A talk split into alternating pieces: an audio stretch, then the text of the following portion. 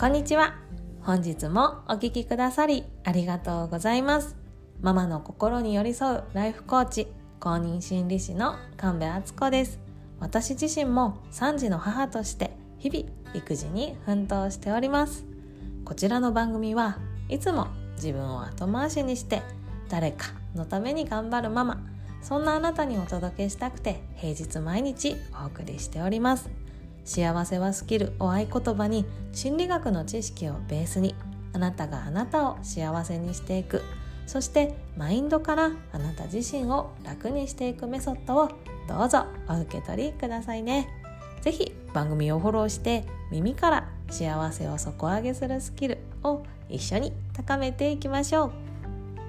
う。では今日はですねあなたはどうする？我が子が叱られている時。というお話をさせていただきます。今日の結論から紹介しますね。私の至った結論ではあるんですけれども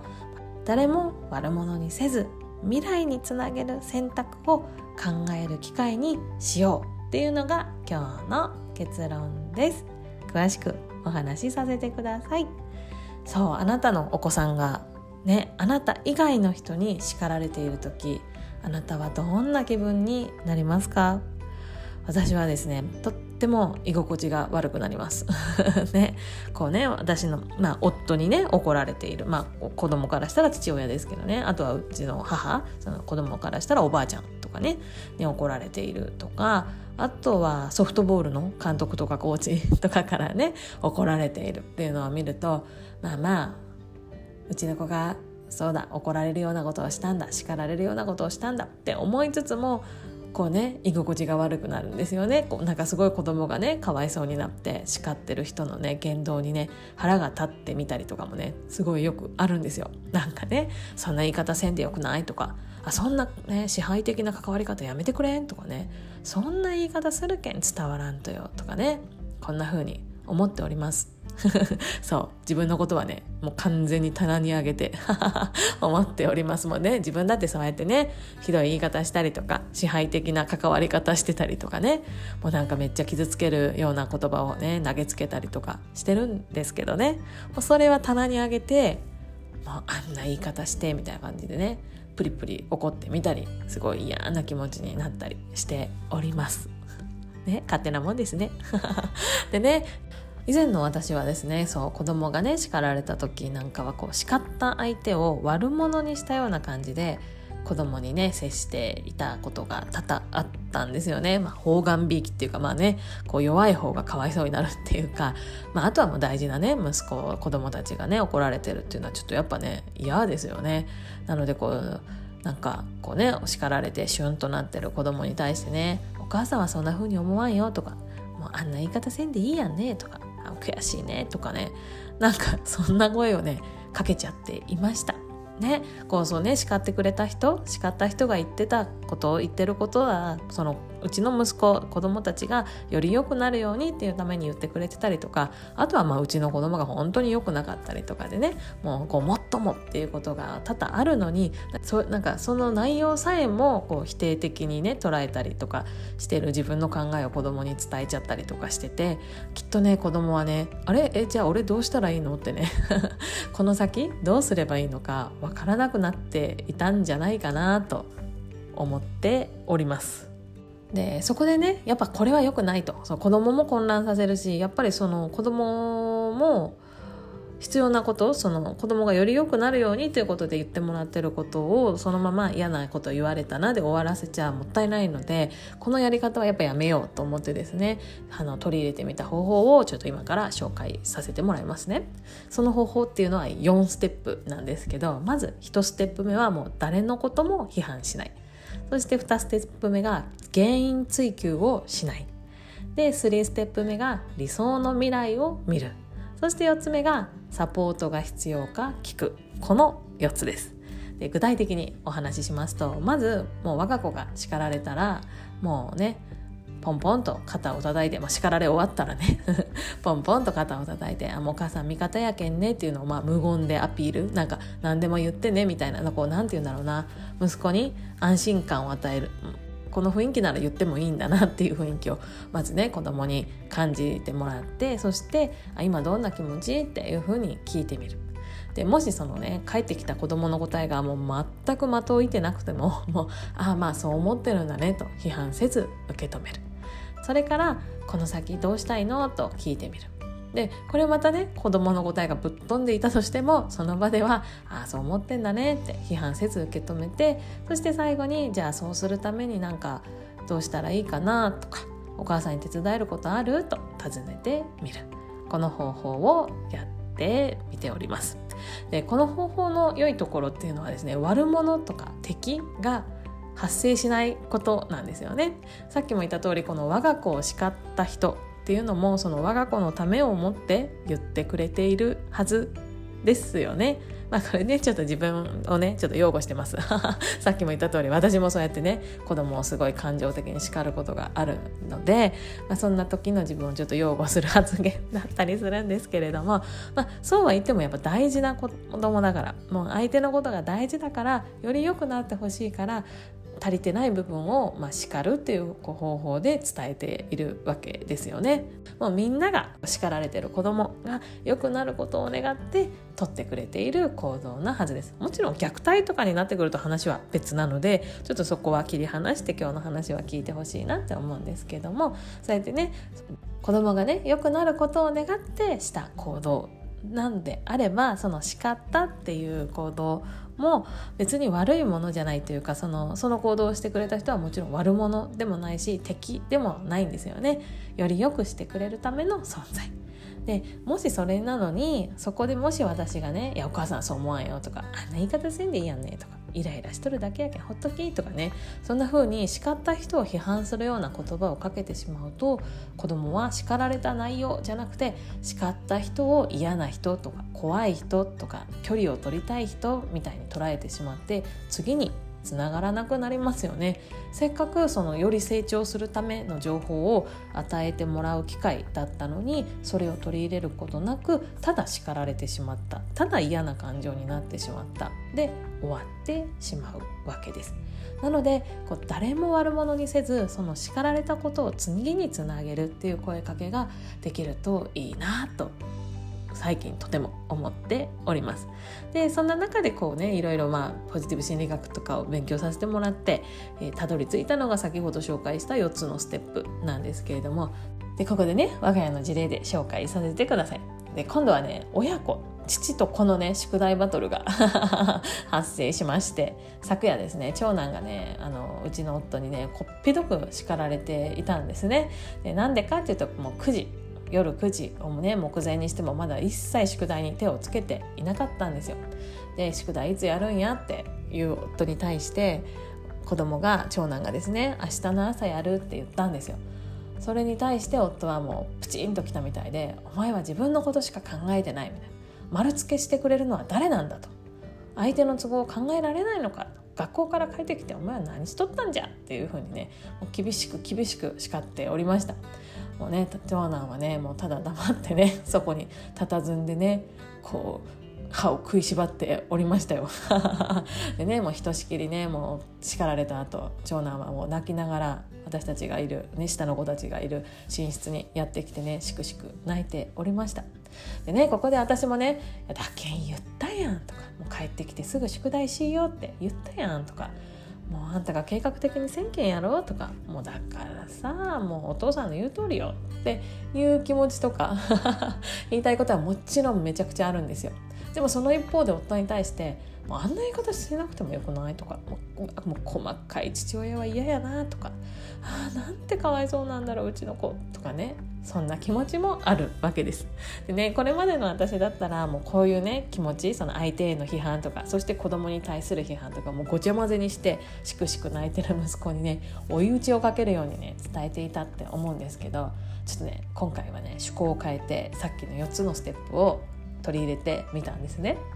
まあ、ポンポンとね息子の背中を叩いてね今どんな気持ち？って尋ねてみました。そうするとね長男はぽつりぽつりとね話し出すわけです。俺がね宿題を後回しにして自分のことしか考えてないから怒られたって言われたんですね。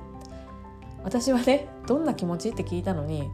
全然気持ちは 返ってこなかったんですよ。まあ、でもまあまあいいやと。私の質問には全く答えてないけどまあまあここはもうそのまま受け入れようと思って「あそうなんやね」っつって「これからはどうしたいと?」っていうふうに聞いてみたら「もうちゃんと宿題する帰ってきて一番に宿題する」ってもうしくしくメソメソしながら弱々しくね長男が答えたわけです。あそっかそっかそのために何か必要なものある？っていうふうに聞いたら「うん音楽」って言われてピンクのスマホがあったら音楽かけながら調子を上げて宿題ができると思うって彼が言ったんですよ。で私はもともとそのながらで何かをやるっていうのは良くないっていうふうにですね、まあ、子供の頃自分も言われていたし自分自身も本当に集中する時は無音の方がいいっていうふうに思っている、まあ、私はそのタイプなので以前はまではこう子供が音楽ガンガンかけながら宿題やってるのが本当に嫌だったんですね。そんなことするけん集中できんとよとか言って言ってたんですけど、まあ、でも彼がそう言うならここはもうそのまんま受け入れようと。いやお母さん宿題は音楽はなしで無音でやった方がいいと思って本当は言いたかったんですけどそこはグッとこらえて「あ分かったその時間はじゃああなたがそのピンクのスマホを使えるようにしておくね」っていうふうに伝えたら長男がうなずいたので「じゃあ他には何かある？お母さんが手伝えることある?」っていうふうに聞いてみたら沈黙のが続いたんですね。えきえお母さんの言ったこと聞こえた？って思ったんですけどそこをグッとこらえてなんか相手が何か言うまで待とうと思ってじーっと待ってたら多分23分彼は考え込んでたんですけどそして23分経ってやっと首を横に振ってですね「いや大丈夫これでできると思う」って言ったんですよ。で「あじゃあ分かった応援しとけんね」って「もう今日は寝り」っつって昨日の関わりは終わったわけです。でねこんな感じでこう誰も悪者にせずもう叱った夫も悪者にしないし宿題をしてなかった息子も悪者にせずただ未来を見て理想を見てどうなりたいのかっていうのを本人の口で話してもらってじゃあそれを実現するためにはどうしたらいいかもまた本人に考えてもらって口にしてもらって本人が行動を選択するっていう方法を試してみました。でねじゃあこの結果はいかにってね実はちゃんとできましたっていうところまでお伝えできたらいいんですけど、まあ、昨日の話なんで まだね今日本当に息子が帰ってきて音楽をかけながらすぐ宿題をするのかどうかはまだわからないんですけれども少なくともねなんかこれまで会ってたこう誰かが叱られた後の二次被害っていうのかな家の雰囲気がますます悪くなるっていうのは起こらずに済みました。じゃ次につなげようねっていう感じであの終わらせることができたんですね。この事例を通して感じたことはもう私たち親っていうのはもっとね子どもの力を信じるっていうことをもう少し練習した方がいいんだろうなっていうことですね。ついついね自分の考えでコントロールしようとしちゃう。子供をねコントロールしようとしちゃう。お母さんの言った通りやっとけばいいのよみたいにね思っちゃうけどそれを手放す努力をしてみて子供は子供で力を持ってる子供は子供なりにその時持ってる子どもの力で乗り越える方法を自分で見つけ出すことができるっていう風に信じて見守ってみるっていうのをやってみるとこれまでとは違うもっと深い親子の関係だったりとかもっともっと羽ばたく子どもの成長だったりが見れるんじゃないかなというふうに思っております。なかなかね一朝一夕にはいかないんですけれどもこの方針で子どもとの関係作っていきたいなと思っているところです。ただねただそのためにはまず自分の心に余裕がないとできないですよね ね自分がイライラしてるともうそんなんつべこべ言わずにやりよみたいにね私言っちゃうのでまずは自分の心にね余裕を作るために自分を満たすっていうことをやっておく常々なのが必要だなって思ってます。ということでね今日もねセルフコンパッション満載で自分と仲良く一日を過ごしていきましょうね。ということで今回は「あなたはどうする？我が子が叱られている時」についてお話しさせていただきました大事なね我が子が自分以外の人に叱られてるとやっぱね叱ってる人に腹が立ったりとか一緒になってね逆に我が子を叱りたくなったりとかねもういろんな理由で心がトゲトゲしちゃったりするんだけれどもそんな時こそ誰も批判せず未来をあとは理想の姿をイメージしてその実現に向かってどんな選択をするかっていうのを子どもと一緒に考える機会にしてみるのはいかがでしょうか。我が家もまずは私から取り組んでみようと思います。最後にお知らせです。いよいよ明日になりました。あなたがあなたを幸せにする心理学カフェ。明日10月5日木曜日12時15分からの30分間 Zoom にて無料のオンラインワークショップを開催させていただきます。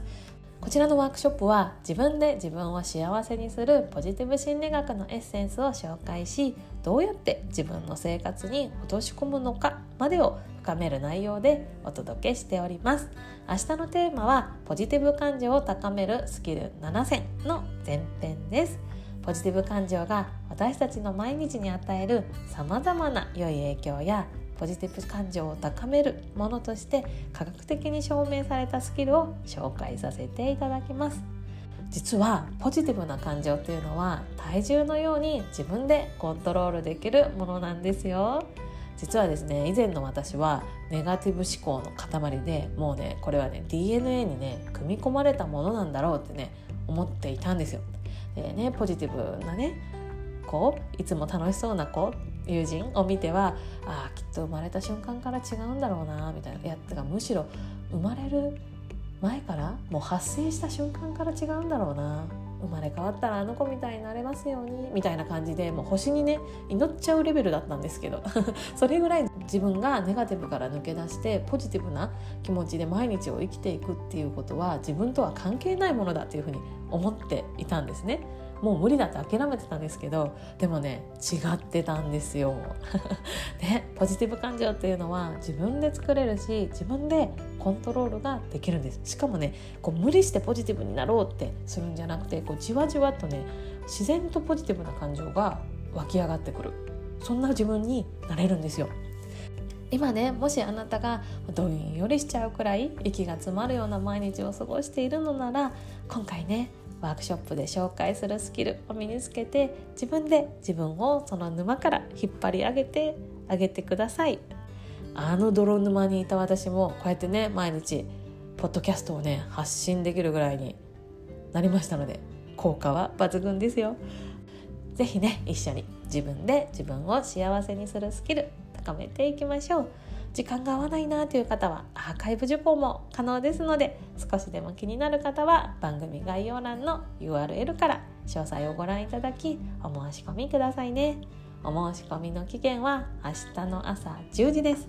このねポッドキャストを聞いてくださっている大切なあなたにぜひぜひ参加していただきたいので開催2時間前までご予約お受けしております。ぜひご検討くださいね。あなたにお会いできるのを楽しみにしております。ということで今回もとっても長くなっちゃいました。本当に最後までお聴きくださりありがとうございました。今日もねいいお天気が福岡は続いておりますがあなたの街はいかがでしょうか。実は今日ですね次男が6歳を迎えますのでこの後しっかりお買い物に行って夕飯は何かちょっと子供が喜ぶものを作ってあげたいなと思っております。ではまた明日お耳にかかりましょう。良い一日をお過ごしくださいね。神戸敦子でした。